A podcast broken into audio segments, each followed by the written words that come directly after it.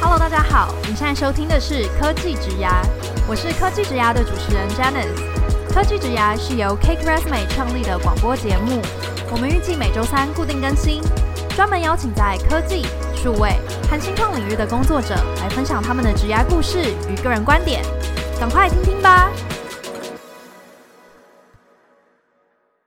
Hello，大家好，我是 Janice。时常收听 Podcast、关注 Podcast 议题的你，一定知道，今年五月的时候，台湾出现了第一部纪录片式的 Podcast 节目《一年的告白》。这个节目呢，花了一整年的时间录制，真实的记录了一个离癌母亲和女儿在面对生死议题前的对话。除此之外呢，你也一定听过由菁琪律师 Zoe 主持的《大麻烦不烦》，这是台湾第一个以公开形式探讨大麻议题的节目，在二零一九年开播后获得广大的回响。那 Zoe 也在二零二一年获得了 KKBOX 年度 Podcast 风云榜最佳节目主持人奖。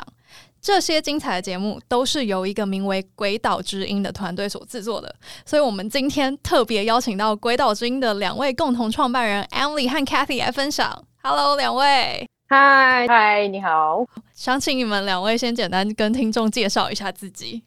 我是《鬼岛之音》的凯西。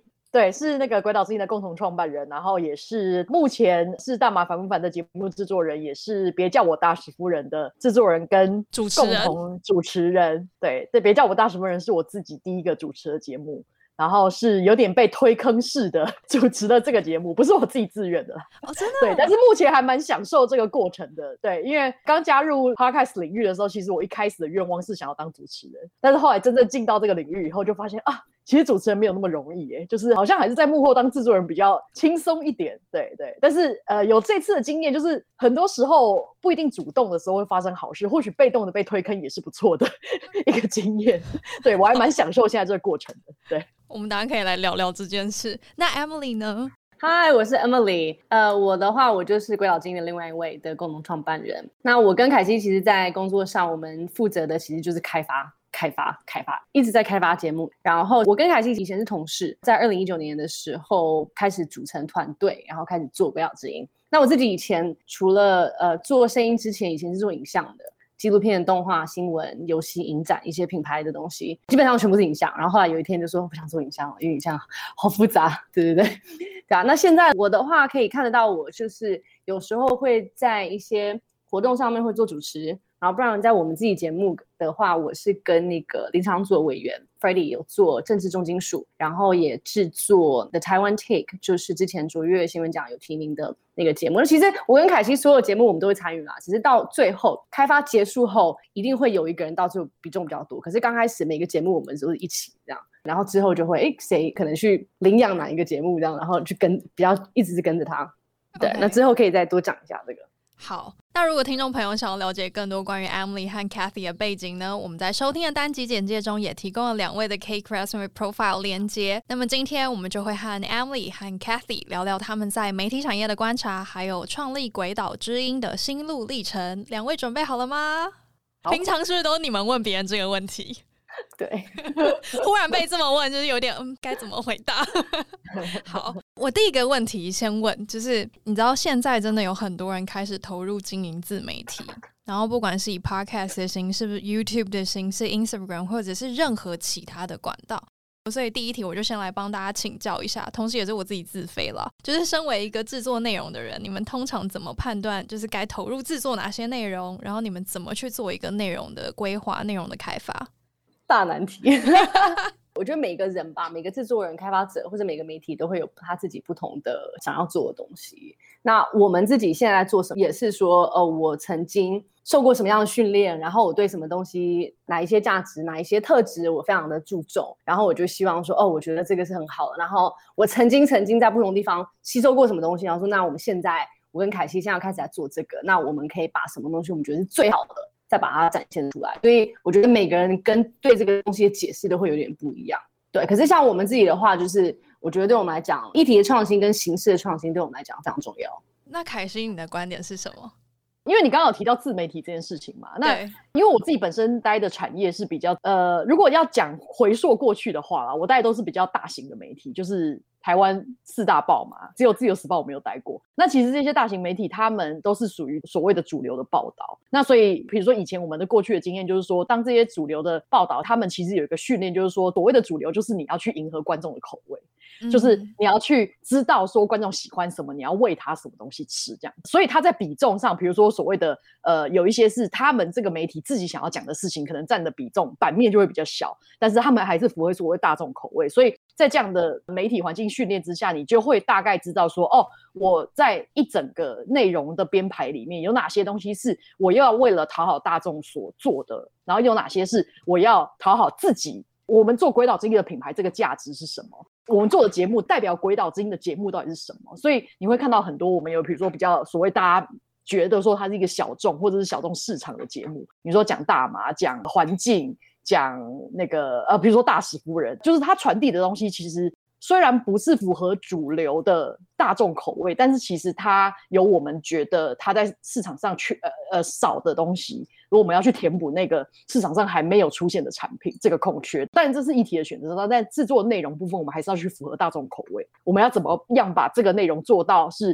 大家都吃得进去的内容？我我觉得对我来讲的话，这是合一，因为我们有不同媒体的背景的冲击，就不同的呃媒体机构带的影响。那像我自己的话，我最早是在台湾公共电视。那公共电视其实它给的一个价值是非常，就是优质节目嘛，非常不一样。当然收视率还是要看，当然是要大众化。所以我在那个时期是痞子英雄的那个时期，他那时候做痞子英雄，他做了谁来晚餐，他花了很多心思去想说，我们有一些很好的节目，我用什么样的形式让大家看到。所以那时候受到 training 就是有一些东西，呃，可能大众还不知道好，这并不代表他不会喜欢，只是说他现在不知道这个东西而已。那我们怎么去把它推出去？然后后来我跟凯西是在一传媒认识，在那个时候是电视台、报纸、杂志、动画、网络，反正所有的子公司都在的时候，最蓬勃的时候，就是大家会在那边传那个动新闻的时候。对对对对，OK。那那时候变成练习，就是哦，那我们开始练习形式，我们用什么样形式推出去最新奇，大家会最想要看的形式。今天是动新闻，还是今天是一个呃新闻的动画，还是今天是一个 VR 的东西，还是一个二 D、三 D 的东西？就是用不同形式去。所以我觉得我们这样加下来，变成说，哦，我们知道形式的可贵性，它一个形式的突破，它可以玩的东西是什么？可是到最终在内容上，我们想要推什么东西？到最后还是说，呃，我们希望传达什么讯息？我觉得听起来，就是两位有一个很大的重点，就是过去的这一些 training，其实让你们更知道用什么样的说故事的方式，可以让听众、让观众去买单这一些想法，就是能够去获得这样的知识。但因为你们就是现在成立了一个自己的团队了，所以你们可以更专注在你们想要 deliver 什么样的价值，所以其实你们就可以更无畏的去选择一些相对比较 niche 的。内容，但并不会因此担心说，哦，可能大家就不要听，因为你反而是先看到这个内容价值的人。所以我觉得他是现在 niche，可是我们相信这些东西非常重要。我们相信大麻议题需要被讨论，它在政策上，它在产业上需要被讨论，对不对？我们相信在台湾 take 的时候，我们相信台湾在国际的能见度需要高一点。在做大使夫人，我们相信就这些观点，我们都觉得说，哎，其实很重要。那我们怎么把它推出去，让大家多看到？而且这些主持人都很强，我们就很想说，怎么样让大家多认识这些主持人？嗯，如果今天就是有一个真的，比如说他刚开始想要做一些自媒体的人，他可能刚开始想要做 podcast，刚开始想要开始经营自己的 IG，想要做任何的一个管道，但他真的不知道该从哪里起步。你们其实可能就会建议说，那就先看看你到底对什么话题有兴趣，然后不管那是什么，不管你觉得别人是不是买单，他其实都有值得做的可行性，这样子是吗？对，我觉得另外一个是你找到你身边可以跟你一起做的朋友，因为就像所谓的自媒体，其实都不是一个人的，你一定要有有一个团队才能变得很强。所以知道当初做鬼岛之前就知道说，OK，我需要找一个另外一个伙伴一起来做。我们现在我我跟凯西有了，我们需要再找第三个人、第四个、第五个、第六个、第个、第七个，因为每个人带来的东西会让我们大家变得更强。你今天可能是想要对一个议题有兴趣，你不一定是主持人，可能你找到你身边更适合当主持人的人，然后你再用大家的团队的力量去把它做得更好。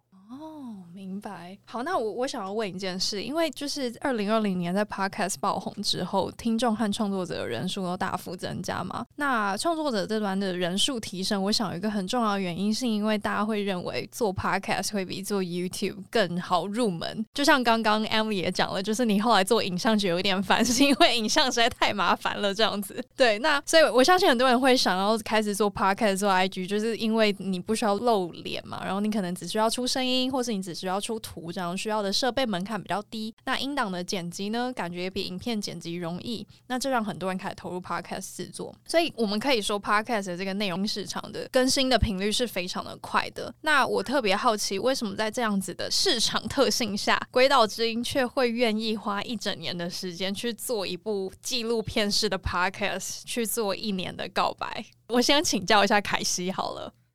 呃，我觉得。做内容很多时候是你会想要有一个代表作，嗯，比如说我们在刚推出呃 Podcast，就是当时还是 Podcast 荒漠的时候，我们推出的第一个中文节目，是一八还是一九年的时候，对吗？那个时候是一九年，对，十月的时候，我们推出的第一个中文节目，我们那个时候做的就是一个形式上的突破，我们把它剪得很像一个蛮综艺的啦，就是很花俏。让大家觉得说，哦，原来 Podcast 可以长这样，不只是就有一个人在那边很干的说话，不是只有片头片尾，然后有中间就是一直狂讲话这样子。我觉得那个时候是针对每个市场，其实你会有不同的策略去做你的节目。那现在，呃，当然到二零二零年，那个市场已经完全长得不一样了。那呃，很多不同的节目出来，很多访问啊、单人啊，或者是这些形式，我们其实都看到了，很多题材也慢慢都出来了，很多个人的形式也慢慢都出来了。那如果以一个公司来讲，我们要用下一个阶段的突破点会是什么？所以那时候我们碰到这个创作者，就是这位一年告白这个故事的女主角。嗯，她说她想要做这件事情，所以我们就毫不犹豫的，因为当然她自己本身有 podcast 的经验，然后她自己也常常利用多媒体的形式去呈现很多说故事的方式，所以对我们来讲，我觉得这是一拍即合吧。就是说，我们其实在合作上默契还蛮够的。那我们也很相信说，以他如果是导演的形式，因为其实，在他们录音的过程，我们是完全没有干预的。我们不会说旁边还有一个制作人坐在旁边，然后听他跟他妈妈讲话，因为这是他们很私密的空间，所以你很难想象说还有一个外人在听。那那个东西就会变得很不那么直接，不那么真实。所以当我们听到这个 project 的时候，我们就觉得这个东西非做不可。那只是说，我们要到最后再进到后置阶段的时候，要怎么去把这个故事呈现给观众的时候，是他们听得懂的样子。他不可能只是哦，我每次录音的对话，比如说我现在好几十个小时的录音，我不可能把它全部丢在 podcast 里面，然后让大家自己随便乱听，不可能，因为到最后他还是要说一个故事。所以我们到最后我们就想说，哎，如果今天 podcast 可以做成像影集一样，比如说就像你在 Netflix 追剧，我一季就推出一个十十二集到十四集，然后你就把这个故事听完。但是它是一个非常有一个故事现在的，然后它也是目前在当时我们推的是台湾还没有人这么做的。所以我们才觉得说啊，那这就是会代表鬼岛之音的下一个代表作。它是一个完全不同的形式，就是我们一直在探索说，我不管在行销上，或者在制作上，或者在 podcast 的声音内容上，我们到底还有什么东西可以做得更好玩的。可是我觉得到最后来讲，因为它还是一个非常非常好的故事，所以它可以用这样的形式来做。如果今天故事没有那么强的话，嗯，我们纪录片的计划就不会投入在这个故事上。嗯，懂。所以。我想到两个问题啦，一个是说，因为毕竟一开始录音是可能他们就是一对母女自己这一整年，然后想到聊天的时候就把那个 recording 键按下去，这样子就开始录，开始聊。所以等于说你们后期制作的时候，你们是从很大量的 raw data 里面去整理出一个故事的主轴，是吗？呃，他其实是很有计划性的在录这个这个东西。他知道说他有一年的时间，然后他有去想说我在一年内他想要跟他母亲聊什么东西，然后他也知道聊这个东西之前他需要先说什么话才能聊，这些这些他他都知道。那他也有跟我们分享说他知道什么东西，他也不知道什么东西，所以我们一路上都知道。所以这这个方面就是他就是纪录片，就是在看说我们两个很很有魅力的人，然后他们有一件事情，接下来会发生什么事，然后我们就跟着他们去记录。哦。对啊，不过的确到最后是很有大量的袋子，没错。我有听出是大量的袋子后面的含义，就是是大量的时间投入。对，OK，对。可是因为他的故事真的真的真的太好了，所以到我觉得就是讲到最后，虽然我们是说希望在形式上能做突破，可是那时候二零一八年，如果不是李金琪他的那个个人独特点，不是李金琪讲的东西，其实那样子的一个形式放在另外人身上就不一定是那么适合，就是。我们做形式还是一定要先从内容这个故事为先，才说哦，哇，这么好的故事，我们用什么样的形式，而不是反推过来。懂。所以我这样听起来，其实你们真的很像是在打游击战，因为第一就是说 Podcast 市场它还是很新的，所以你就很像是有一片你知道那个打游戏的地图，然后你还有很大一片荒漠可以去拓荒这样子，然后你就看现在刚好遇到什么样的主持人，他可能带了怎么样的工具来，然后我们就觉得好，那我们就走这个形式，或是走这个主题这样。Kind of，我觉得有对，可是那个地图差不多长什么样子，我们我们知道，因为在业界待过嘛，然后你也看过国外的 podcast 的发展，所以你也知道说它有些东西必备什么，只是我们不知道的是台湾会怎么发展，我不知道的是台湾人的 taste 等等等的，可是差不多这些。就是可能，如果要做成游戏图的话，可能包包里面你知道说工具会有哪些，可是你要去收集。嗯，呀呀。那你们现在因为呃，鬼岛之音是二零一八年创立到现在嘛？那这两年半的时间里面，你们觉得台湾人的 taste 是什么？对于内容上面的口味是什么？想先请凯西来回答。哇，这好难讲哦。这个我我觉得很难去说台湾人的口味是什么。就是我觉得，如果以 Podcast 来讲，我自己觉得啦，我自己觉得有分两派吧。一派就是知识型的吧，就是他们觉得说听 Podcast 他想要学东西，他想要不管他是语言还是财经还是科技，他想要获得某些知识。那另外一派人就是我喜欢听很轻松的东西。聊天啊，或者是说人物访谈这种的，就是比较轻松，不会说很一直给你很多很多的东西学这样。但我觉得大部分的人是蛮跟着主持人走的，就是他觉得这个主持人的观点，或者他对于某些事情的看法，他蛮认同的，或者说他觉得这两个主持人的互动是很喜欢的，然后就会去 follow 这些节目。我觉得目前我大概会分这两派。OK。像我自己的话，我都会听，就是我早上的就会阅知识型，然后到晚上我睡觉前，它就是变成综艺节目。你是一整天都在听 podcast 啊？就听很多，当然听很多，可是在不同的心情就是听不一样的东西啊。就就是刚起床的时候，我就去听新闻的，就真的是新闻那种四分钟新闻。然后中间的时候就会比较听一些深入的报道。那当然我就有喜好，说哪一种报道方式我自己比较喜欢听嘛。那我们就可能会去制作，比较是会去制作那一类的东西这样。然后晚上的时候睡觉前呢，就是有一个是呃，反正就在讲约会的，很很好笑的东西啦。对，就是非常非常非常轻松的，对吧？可是我觉得到最后，它会像。你说书或是 Netflix 一样，它各种种类都有，然后所以消费者可以选，就是有各种的选择都有。哎，那既然讲到，因为刚刚凯西有讲到就是主持人这件事情嘛，那我就想要来问问，为什么凯西一开始是想要做主持人，加入做这个 Podcast 市场，可是一直到二零二一年 才开始真正成为一个 Podcast host？没有啊，你当主持人就是因为以前 Podcast 还没有那么红的时候，其实是想要做 YouTube 嘛。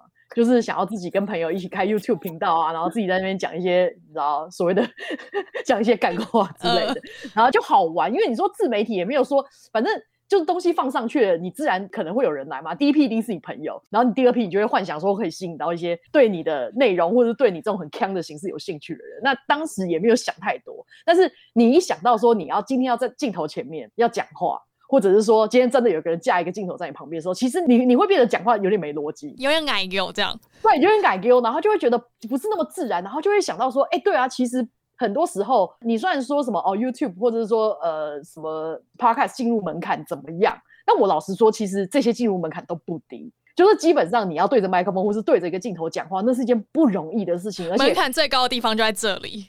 对，门槛最高的地方其实在于你。你要跟别人说一件事情，不是你自己在那边讲，然后呃，然后然后然后结果结果结果 就是你知道，有时候我们在后置剪接的时候会碰到很多人讲话一直在 repeat 自己，不然就是他有时候讲话没逻辑，跳来跳去，或者说他一直在重复很多呃，对啊，呃，对。对，然后就一直一直这样子，所以我觉得说话是件很难的事情，尤其是你当你要清楚的表达，用一个很简单、别人听得懂的方式去表达一件事情，是很难的事情。所以当我意识到这件事情的时候，我就想说，嗯，或许主持人再等等好了，或许我先开始制作节目，我先发现说，哦，原来你碰到主持的时候会碰到这些这些问题，那我觉得也是刚好训练这一年来我做了制作人以后。我才发现说，哦，有哪些地方是我在面麦克风面前我一定会去注意到的，所以我不会让自己犯这个错。哎，那我来问一下，有哪些地方？除了不能讲然后，然后，然后跟呃，对，嗯、呃，这样子，还有什么？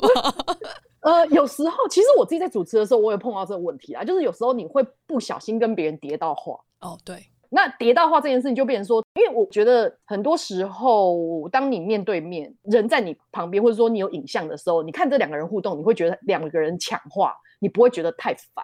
但是当你只听声音的时候，两个话叠在一起，你会觉得哦，到底谁要讲，然后听不清楚那个那两个人说话，你知道吗？但是有时候一开始真的会很难避免，所以以前那那时候我们录音的时候就会说，好，反正 A 讲话，B 就不能讲话，然后你 B 就是真的闭嘴哦，你不能这样，嗯，你也不能嗯，你连嗯嗯嗯都不行，你就是闭嘴。嗯然后对方就一直讲一直讲，看着你们就用眼神沟通，然后就 OK 换我了。对，就是在录 Podcast 的时候，就是其实有很多很多美感，是你以前不会注意，但是后面制作过程你会注意到一些东西。但是你自己如果有去剪接的话，你会注意到更多更多东西，所以你会在那个过程当中，你就会避免掉搭话啊或者抢话啊，这是我最近在改善的事情啦。然后呃，讲话逻辑的问题，还有比如说讲一件事情会一直迂回。呃，有一些人会用一直 refresh，对 refresh 就是会用他讲同一件事情，他就用 A B C D 讲同一件事情，然后你就会就呃呃对，然后不然就是讲很久很久讲不到重点，对，就诸如此类的。嗯，我觉得这都是需要训练的啦，对啊。OK，这个故事听起来是你身为一个制作人的这个身份，然后后来转去做主持人，所以你有这样的 insight。那你现在做了主持人之后，你同时也还是其他节目的制作人嘛？那你再去做这些制作人，有什么样的心境转变吗？呃，我就会同时身兼两个角色，欸，哎，因为我就会越来越了解主持人在录音的过程当中他们碰到的困难，所以我会更会知道要怎么帮助他们。因为之前在当制作人，你可能会一昧的就说，哎，你那个不能怎样，那个不能怎样。但是当他们在录的时候，当他们在讲故事，他们的思考逻辑其实跟你是不一样的。你等于是站在旁观者的角度去告诉他们不要怎么样，但是他们其实在当下的角度，就是你会你现在会变成说，哦，我我知道为什么你会这么做，那我知道我要用什么方法告诉你说你可以避免掉这样做。对，所以就是你同时身兼两个角色的时候，我觉得那个对我来讲是一个很有趣的学习。对，嗯哼，Emily，你是不是有话要说？对对对，就像他讲说，他制作人跟主持人的角色，他怎么去让另外一个就是角色更强的时候，就是我自己在剪我自己主持的东西的时候，他那个过程让我是更好的主持人。因为很多主持人其实有制作人的一些主持人，他走了就走了，你知道吗？对，他就没事。对，那因为他做很多前置的工作，那他主持的时候其实也很辛苦，只是他后置上就不需要做太多功夫，反而是制作人跟剪接师要去解决。录音时候的一些问题，那所以如果你自己是剪的那个人，你就会发现，哦，我天哪！啊，我当我当初怎么这样子啊？我不可以这样叠，哎呀呀！你就是就会开始写小抄说不可以这样，下次不可以这样，下次不可以这样，对对对。然后主持的时候就会这些东西就越变越少。这我非常的认同，因为其实有一段时间科技职涯是我自己剪的，然后你知道剪的时候就会忍不住在纸上写下不要再说就是了。我有一个蛮有趣的，就是我后来发现。比如说，有时候你在访来宾，然后如果你是主持人的话，然后如果来宾他的回应不是很多，然后你就会想要填空白。但是这时候填空白，因为你没有事先准备，或者说你觉得其实他是不需要的，那这时候你会讲一些很笨的话，我就会发现填空白这件事情。你就会失去你的逻辑思考，然后开始讲一些 莫名其妙的话，然后这时候你会让自己很后悔。所以我觉得，如果适度的空白是没有关系的，空气有点冷也没有关系。但是如果今天你没有办法自己经手你的剪接，你没有办法自己剪掉东西的话，我觉得尽量就是确定自己的思考逻辑 OK 了，然后不需要真的硬要去填那个空白，就算。中间大家忽然就没有话也没有关系啦，对。但是因为 podcast 可以被剪接嘛，但是与其你说多说多错，就是你还不如好好思考，然后确定你要说什么再说，这样就好了。嗯，OK，好，我觉得我们刚刚讨论的比较多都是制作面的东西。那我想知道，因为毕竟两位是创办人嘛，所以你们一定可能必须要经手除了内容制作以外的公司营运啦，或者是说团队伙伴的这种呃气氛的建立啦，或者是一些人才的这种怎么样做 training，让大家可以在这个内容制作上更好啊之类的。就是我想知道你们在整个 run 一个 startup run 这个团队的过程中，你们。自己觉得遭遇到比较大的挑战会是什么？我觉得每个时期都有它不同的挑战，真的是每个就是初期。那如果说现在二零二一年此刻呢？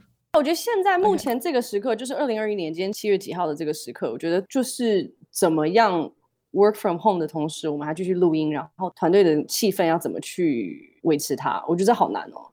当然，新创跟传统媒体来讲，新创会转换比较快。就是现在在疫情 work from home，它转一定更快，因为我们本身在运用的工具本来就是在云端了，所以我们转到家里会会比传统公司，你说工厂那种快更多。嗯，阵痛比较少。对对对，可是以前在办公室的时候，你可能面对面就会有一些气氛。因为我觉得做内容跟创业的东西很多就是要脑力激荡嘛。那很多脑力激荡，除了你可以去 schedule 一个 meeting，也可以，对对对。可是很多都是比较即时性的，就是你突然想要什么，然后你需要什么，然后你跟你跟你旁边人在讨论说啊，我现在碰到这个盲点啊，我现在碰到，然后大家一起去解决那个创意的问题。所以那个东西我觉得是很有价值，然后非常非常宝贵的。那所以现在在 work from home 的情况，我们怎么去重新营造那个环境？这个是我觉得是现在这个时刻的一个挑战。那你们的解决办法是什么？因为我觉得不是单纯 podcast 的内容制作公司会遇到这个问题，大部分的公司只要变成 remote 都会遇到这样的问题，还在解决中。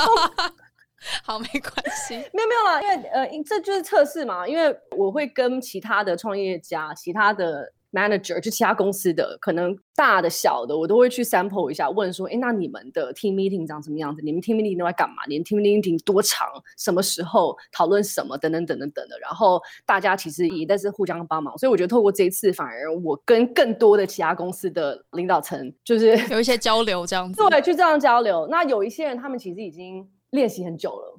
对，就是他们已经练习一年了，他们一直都在某一些 best practice 上面一直在做，所以就从他们中间学习，然后说哦，哇，OK，他们这样，那我们可不可以试试看？那有一些可能是对我们来讲很适合，那有一些不适合，就去尝试。那如果 it doesn't work，好，那那我们怎么去调整？所以其实一直要常常去重新评估，OK，does it work？Does it work？Does it work？不 work，那我们要怎么调整？就一直在做这样。好，那我换我来问问凯西，因为刚刚 Emily 讲的是二零二一年七月此刻的挑战嘛，那我问问凯西，就是二零二零年的挑战是什么？二零二零年的挑战哦，对，我觉得就是二零二零年，因为就是 Podcast 开始往上成长的时候嘛，然后越来越多类型的节目出来，然后我觉得那时候的挑战真的就是，我觉得对我来讲啦，我觉得 Emily 可能有不同的想法，对我来讲，真的就是你要做什么东西，就是你的节目到底要做什么，跟你要做到多多精致，对，就是你会开始考虑到说。如果你的市场开始打开了，那你的市场到底长什么样子？你要怎么去知道这些市场你的听众在想什么？或者说你要怎么去拉到更多新的听众？因为现在看起来，我觉得如果以台湾市场来讲，其实 Podcast 的听众比例相对来讲还没有那么高啦。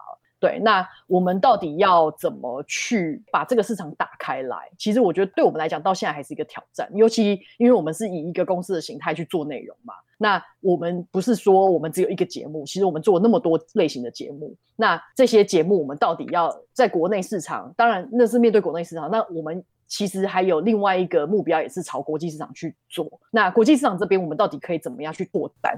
所以其实我们面对到的问题，不会只是对台湾而已。其实我们有一些节目在海外的开发，而且我们也是在研究这一块要怎么推到海外去，因为那个相对来讲，那个市场又更成熟。然后对于一个在海外的节目，又相对来讲是比较困难一点。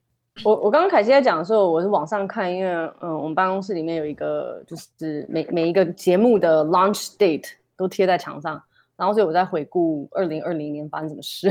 我觉得，因为我们第一年二零一九一下子就出了三个节目，所以二零二零那时候。其实要先把那三个 hold 住，就是扩大，然后让它继续成长。在这样子的情况下，要做什么新的节目？反而问题变这样。然后，因为那时候前三个其实基本上就是知识型的访谈或是主持人制的东西。嗯，那这个之后呢？And then 还可以干嘛？那那时候也蛮好玩，是因为更多人开始想要投入 Podcast 产业行列啦。说错了。OK，我想问一件事情。刚刚凯西说到一个重点，就是比如说你们要怎么样去开拓台湾的市场嘛？那我就想到，我觉得应该会有很多人问你们说，到底鬼岛之音是靠什么在赚钱？因为听 Podcast 是不用钱的啊。那你们要怎么去建立起他的这个 business model？嗯，其实全世界都一样啦，广告、赞助、读者的群目，然后还有合作，合作其实蛮大的一块。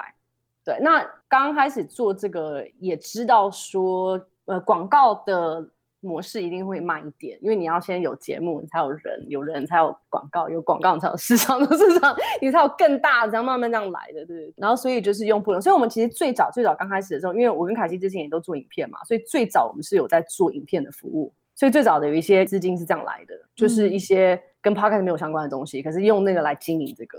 哦，用你们个人的能力，然后去帮公司赚钱，这样。那应该说那时候有在做影片、工商剪接的东西。OK，对，就用一些其他的 project 来支撑这个。对，那所以现在也是差不多，就是一直在用这样的方式，然后。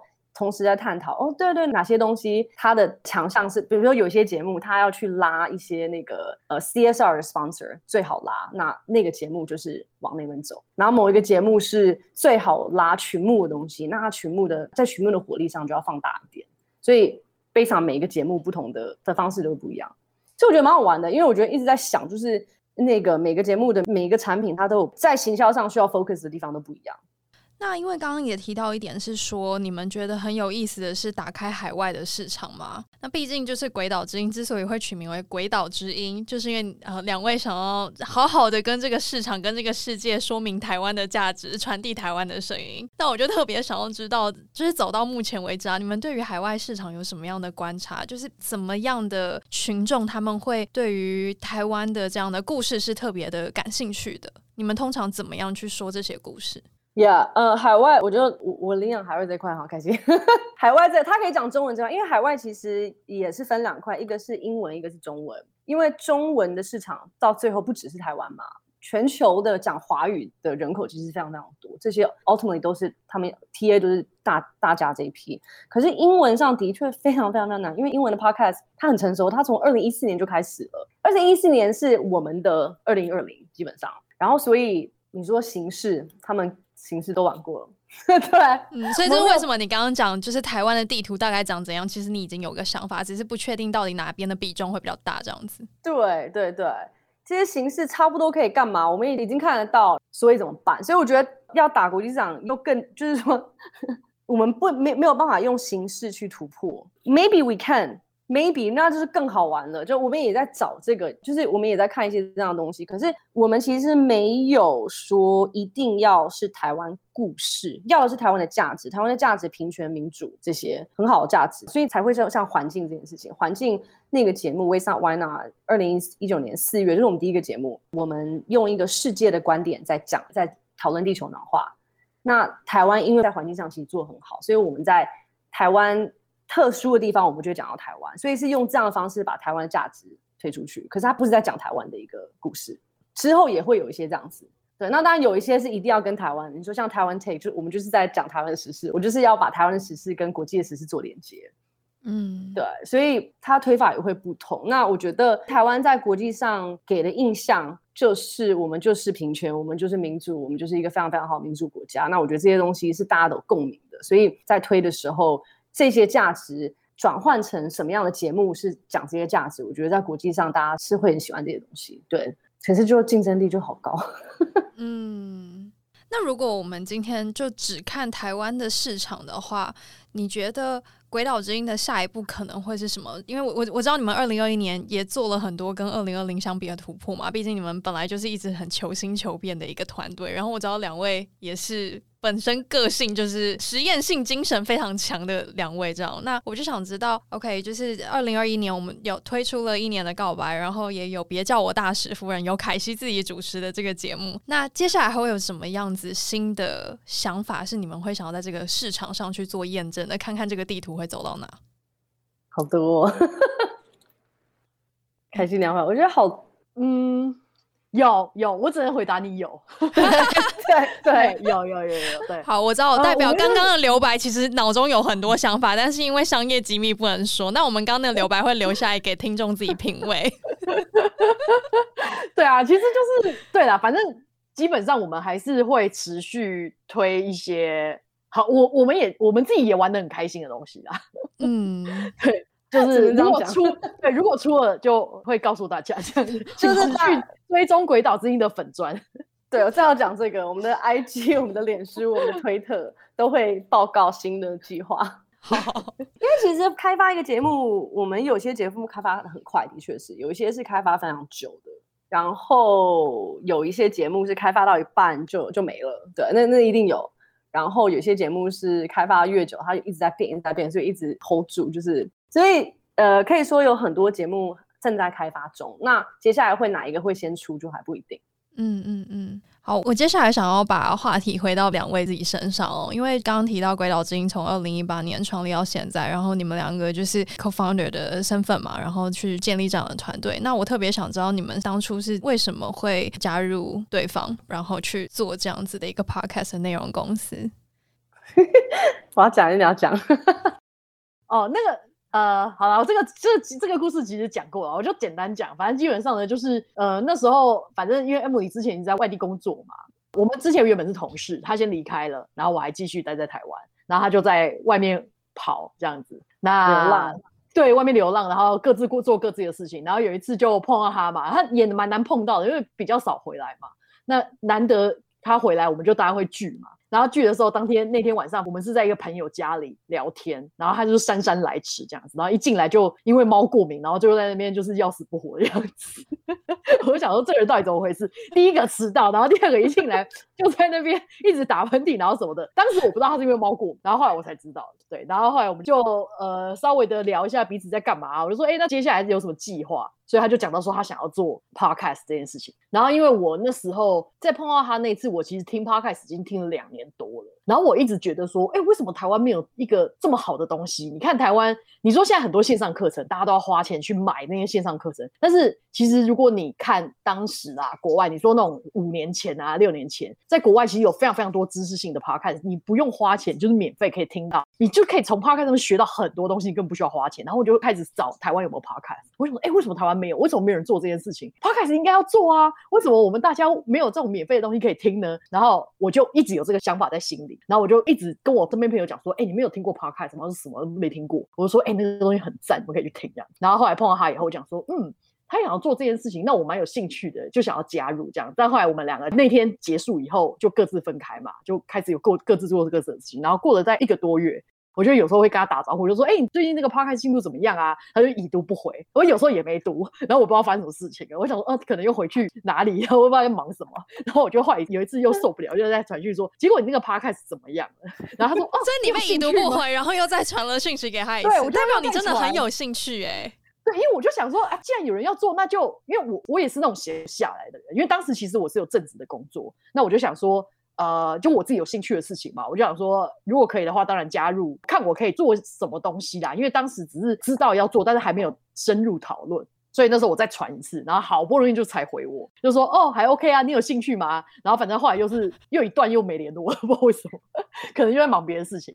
但是我在猜他那时间应该是找到。那个我们威斯娜歪娜主持人，他那时候已经在筹备我们第一个做英文节目，所以我在猜他大概在忙那件事情。所以我们那时候真正开始讨论要做 podcast 的时候，其实他已经说：“哦，我现在正在做一个英文的节目，那我们就从这边开始。”然后我整个就哈，哦，好哦，对，一切都是这么的无法预期的，充满了惊喜的过程。对，差不多他他这样讲，就是那时候我开始在想说，是二零一八中吧，就是真正真正真正在想说，那我要去做。当然，二零一八年一整年就有这个念头，说其实可以。可是，一八年中间的时候才开始去跟身边的朋友讲说，哎，有可能想要做这个。那其实你你把这样子 idea 出去的时候。你可以差不多知道大家的反应，哪些人比较有兴趣，哪些人很相信你，哪些人非常 质疑你，对不对？哪些人觉得这什么东西？你就说哦，以后要需要市场教育。就是其实我们在任何要开发一个新的东西的时候，其实会有很多这样子跟附近的人丢一些、丢一些、丢一些这种 breadcrumb，然后看什么东西丢回来。所以那时候凯西就一直丢回来东西，一丢回来东西。可是那时候，因为他也是在另外一间公司嘛，所以也没有就没有问说，那你就你就 quit 吧，对，也不能这样讲啊。那时候什么都没有。对对对对，那也不知道说，因为很多人会这样问。可是当有一个人一直回来，一直回来说，哎，你有在做吗？哎，我记得那封他讲到最后，我说等等等，你为什么一直在问？你是有兴趣吗？那时候我才意识到说，哎，他有可能可以是那个伙伴。那为什么凯西你不干脆就跟他讲说，哎，其实我真的很想要直接加入你？没有，你总是得先暖身一下吧？你总不可以说，哎、欸，我想要加入你哦。你跟我快点，跟我知道，你就先探，你先探测一下他到底怎么样，然后说不知他到后面才。因为其实对我来讲，有些人心里有一些想法，他可能也是讲讲嘛。我也要知道说，哎，他真的有在动吗？还是说他那只是他的一个想法？还是说他现在到什么进度了？就是我也想要跟他 update 一下他现在的状况，因为毕竟中间好像隔了大概一两个月吧。反正我只是想要知道说，哎，如果他真的想要做，其实这一两个月应该多多少少会有点进度，即便那个进度不多，但至少他可能有在计划某些事情，即便都是想法也好。所以我都是想要跟他问这些东西，但是他就也是没有要鸟我的意思，所以我就哦好，应该在忙吧。因为他在做 Waste Not Why Not 这个 环保节目，因为这样时间点算起来，应该那时候是碰到了，然后正在筹备这个节目。因为他当时呃，我们真的在聊的时候，他其实就已经正在开始要动了这个东西。哎、欸，所以我觉得这整个故事是从就是被搁置很久，然后忽然一个开关就按下去，然后你就忽然开始做了一个节目。整个我觉得也是，当你想要，反正我很早以前啦，很早以前，很早以前，就是我在大学。那时候我认识一个在台湾的一个爱尔兰的一个女生，然后她现在在干嘛我也不知，我也不记得。她当初来是干嘛我也不记得，我只知道她有一次跟我讲一句话，她问我说我想要做什么。然后那时候你就对一个大一的人或是一个国三的人，就高三的人，这个问题其实很太大了。然后那时候我就一直没有讲，就很害羞，不讲不讲不讲。然后我说好了好了，如果你真的想知道，我说我觉得这个很蠢，可是我最想要做的是，然后我就讲了一个东西，然后他就说 no no no，你要跟每个人讲。你最想做什么？你真的很想做那件事情，你跟每个人讲，因为一定会有人帮助你，因为有个人会，一定会有人认识到谁谁谁，他可以干干嘛干嘛帮助你。所以我觉得很多东西一路而来就是这样子，就当初跟朋友们、跟以前的前同事讲，然后就会有前同事回来说：“哎、我想跟你一起。”因为我也想做这个，你的团队就开始慢慢走成起来，或是跟朋友人讲说，我想要做 podcast，然后我想要搬回台湾，他就跟你讲说啊，我认识谁谁谁，他最近有在想这个东西，你要不要碰碰看他？就是我觉得在刚开始，就是在想要做一个很大 project 的时候，也是我觉得是多鼓励大家这这个啦。如果大家有心里想要做的一个 project，你多跟你身边的人讲，一定会有人跟你的兴趣是一样的，然后你们的团队就会开始组成起来，然后那个魔力就会开始滚，然后就会变得漂亮的。嗯，那我想问凯西，因为凯西你刚刚有说到你本来其实有一个工作，然后 Emily 也觉得那个时候情况未明，不可能叫你 quit。那你后来到底是什么时候真的就是离开那个工作，然后正式的 one hundred percent 的投入这个轨道之音的团队？呃，我真正是今年初嘛，哎，是吗？今年的不是不是不是去年初对吧？去年初哦，我有点忘了，就是你知道。最近疫情真的让人家脑袋很混乱，我可以理解，时间都搞不清楚，你知道吗？其实其实今天是礼拜天，没有 啦，我们录音的这一天是礼拜四啦，礼拜四，对对对，没有，因为我才觉得明明疫情封锁一个月，也没有到封锁啊，就是三级一个月，其实那个时间感觉很长，就觉得好像过了半年，很可怕。嗯、好，那个不是重点，那呃，就是我我觉得可能是因为我自己其实对上一份工作。我自己对自己的工作的成绩会有一些要求。当然，你在一个别的公司工作，你有被赋予 KPI 的压力。那假如说我如果两边同时兼顾，其实我两边都会做不好。其实对我来讲，我也很累啦。那对两边来讲，其实都也蛮不好的。就是就你觉得三方的煎熬？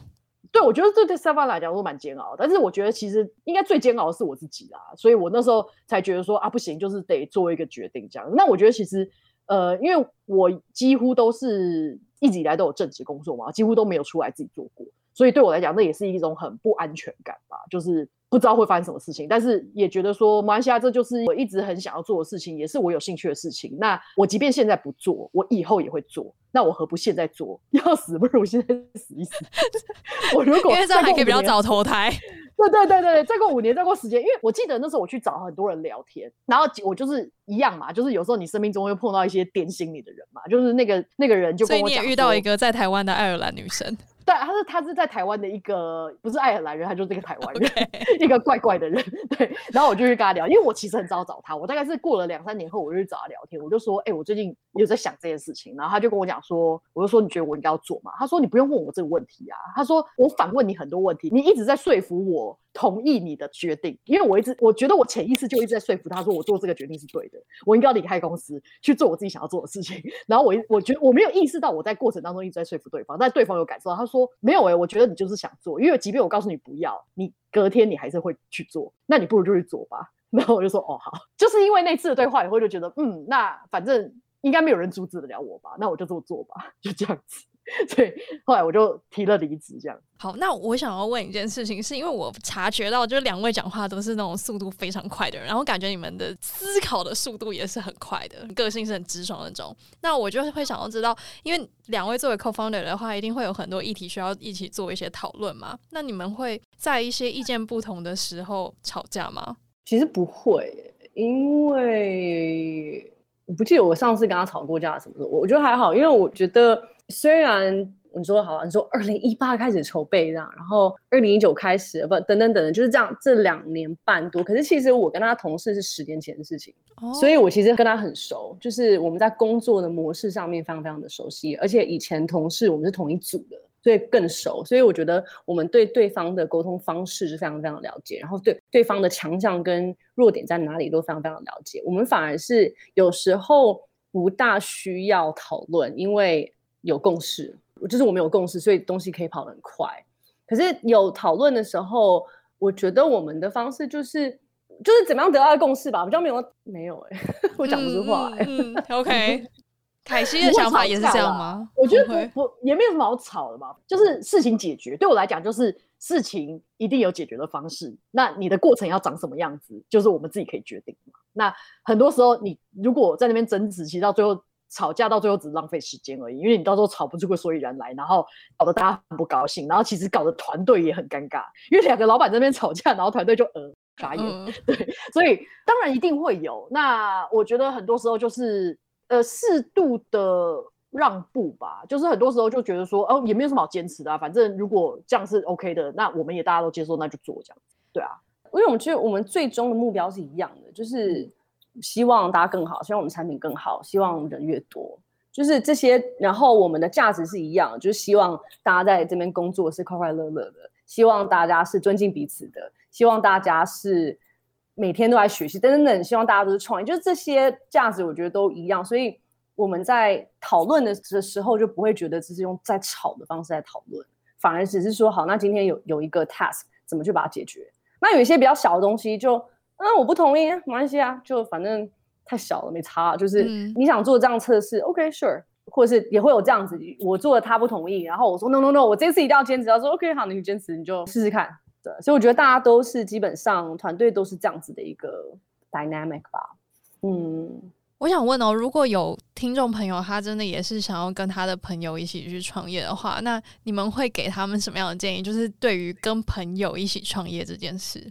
有没有什么事在开始之前是你们觉得大家应该要有心理准备的？呃，等下我我可以先讲，然后再让凯西讲，说他同不同意？对，我们是朋友，可是我觉得比较大元素是我们曾经一起工作过，所以我觉得这个东西比朋友还来得更重要。可是当然也是因为够喜欢这个人，所以才会我们后来也是变得朋友。所以我觉得有点像你在找室友吧？你跟朋友找室友，你还是可以很惨的，对吧？你跟朋友一起去，两个人一起去旅游也也是可以很惨的。就假设你是最好的朋友，我觉得可能如果是真的想要跟朋友的话，可能先从小的一个 project 开始看看，看你们两个可不可以一起工作。凯西认同他的说法吗？哦，对啊，其实因为我们两个本来不是朋友嘛，我们俩本来是同事啊，是因为同事的关系才变得朋友。对，嗯，那我自己是不是很建议跟朋友啦？哦，如果真的要跟。对，我觉得如果要跟朋友的话，就是说你们两个也不能够做太相似的事情，就变成你们两个一定要是擅长不同的领域，所以你不会说两个人打架。OK，就比如说，就是可能有一个是很会产出 content，很会产出内容的，然后另外一个可能是很会商务拓展、行销，对对对对对。那这样的话，其实他们就会合作无间。对，但是我认真觉得两个朋友做。一起的话，我看到蛮多都是比较偏失败的例子啊。当然，我觉得还是有成功的例子，我不反对这件事情。但是，我觉得那个拿捏就很重要，就是你怎么拿捏，说你原本跟你朋友的相处方式是这样，但是当真的面到一个面临到一个重大的决定，或者是说面临到可能会伤害彼此的事情的时候，你们要怎么去解决这件事情？因为有些人会比较比较感情用事，我觉得老实说，朋友会这样啊。那很多人因为不想要失去这个朋友，所以他可能会在很多时候你会忍，你就会觉得说啊，算了，他是我朋友，算了算了。然后到最后，其实你的忍到最后你会不爽嘛。然后到最后可能是一年后、两年后就爆炸，然后就好，我们拆伙，然后连朋友都不要做了。对，就是这也不好，所以我觉得还是要想清楚，就是你们两个有有没有必要真的去结合这件事。你也有一些朋友的合作是说，好，那我就投资你，或者说我人脉给你，我支持你。我不一定要是跟你一起做事也没有关系，但是你可以用不同的方式支持你的朋友，不代表说你们一定要每天绑在一起工作，那不一定是好的，对。OK，所以我觉得还是可以很回扣到 Emily 刚刚的论点，就是重点是因为凯西跟 Emily 本来就已经是工作上的同事，你们已经知道你们在公司的时候彼此的面貌长怎么样，然后是在高清的状态下，没有带任何滤镜的状态下，知道彼此在公司的这种行事作风是什么，所以后来你们变成朋友，然后现在创业才有办法这么稳健的从二零一八，然后一路到二零二一，然后推出各种不同新类型的节目，然后归到至今总共八个很棒的原创内容，然后最后还帮你们夜配一下。